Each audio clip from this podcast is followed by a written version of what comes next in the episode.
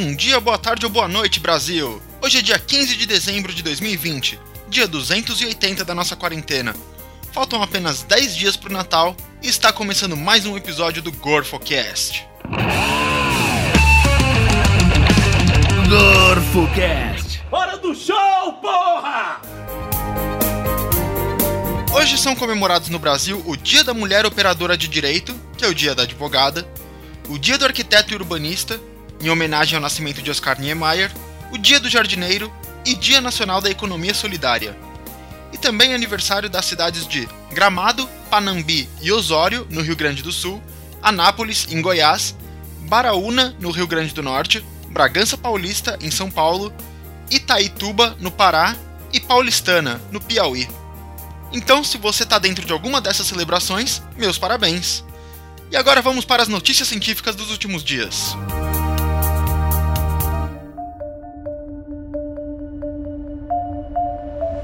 No estado do Tennessee, nos Estados Unidos, um casal que lutava contra a infertilidade há anos resolveu adotar e fazer a gestação de um embrião que estava congelado.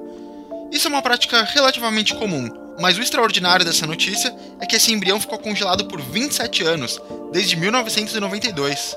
Na verdade, esse já é o segundo bebê do casal, sendo que o primeiro também foi concebido com o mesmo método. E o bebê anterior tinha o recorde de mais tempo congelado, que tinha sido de 24 anos. De acordo com o Centro Nacional de Doação de Embriões, a vida útil dos embriões congelados é teoricamente infinita, então esse recorde pode ser batido no futuro. Mas a tecnologia existe há poucas décadas, e o primeiro bebê nascido de um embrião congelado foi na Austrália em 1984.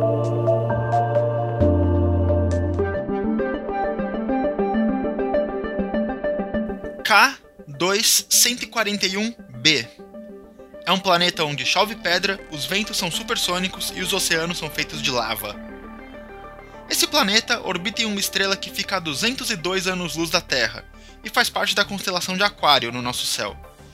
Mas essa estrela é de uma categoria chamada Anã Laranja, e seu brilho é tão fraco que não conseguimos ver a olho nu aqui da Terra. O planeta completa uma volta ao redor da sua estrela em menos de 7 horas, mas ele não gira em torno do próprio eixo, o que faz com que ele tenha um lado permanentemente escuro e congelado, com temperaturas de menos 200 graus, e o outro permanentemente virado para sua estrela, chegando a 3000 graus Celsius.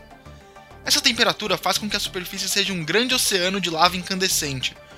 E como se não bastasse, tal qual o nosso ciclo das águas aqui na Terra, em que a água evapora, vira nuvens, chove e enche os rios, lagos e oceanos, lá isso também acontece, mas com pedras. Lá você pode falar que realmente está chovendo granito.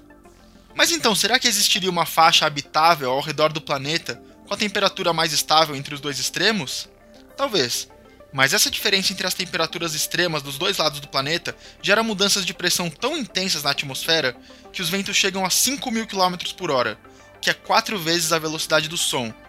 Então acho que não dá para estacionar uma nave e construir um chalezinho lá.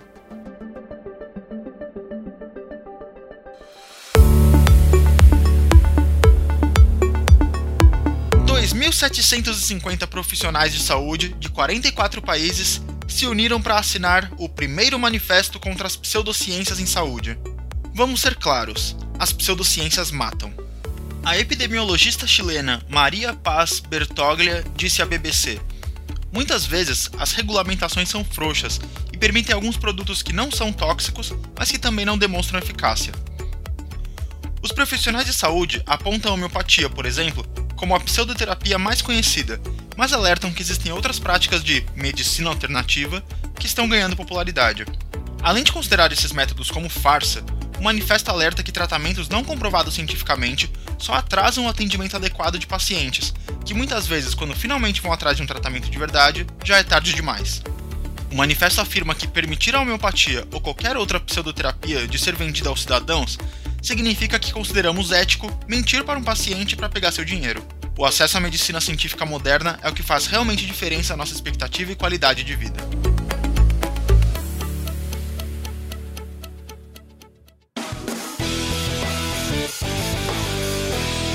Top 5 Marcelo, diz aí pra gente top 5 lugares que você prefere dar rolê em São Paulo. Lugares para dar rolê em São Paulo?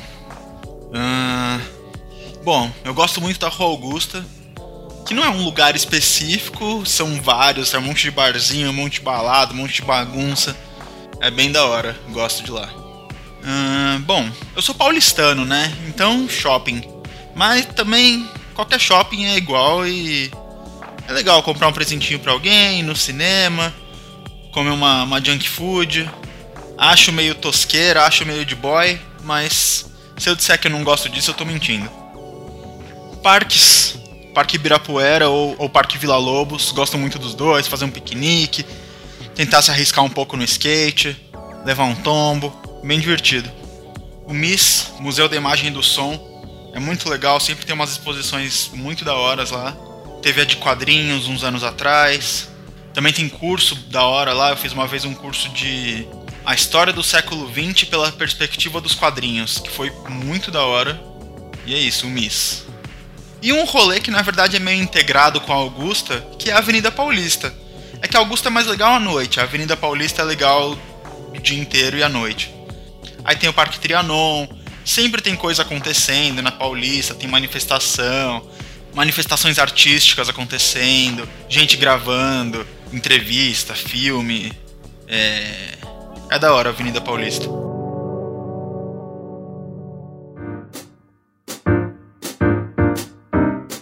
Tem muita gente na internet que brinca que pizza é melhor do que sexo. E algumas pizzas são definitivamente melhores que alguns sexos. Mas, Marcelo, manda aí o seu top 5 coisas melhores do que sexo. Top 5 coisas melhores do que sexo. Bom, como diz o ditado, né? Comer e viajar são as quatro melhores coisas do mundo. Mas eu acho que pra ter cinco coisas melhores do que sexo, tem que estar tá considerando um sexo bem meia boca, assim, bem mediano. Porque aquelas transada épica que você lembra para sempre, não sei não. ah, bom, então seguindo esse raciocínio, uma das coisas melhor do que o sexo banal e comum é uma transada épica e memorável. Que mais?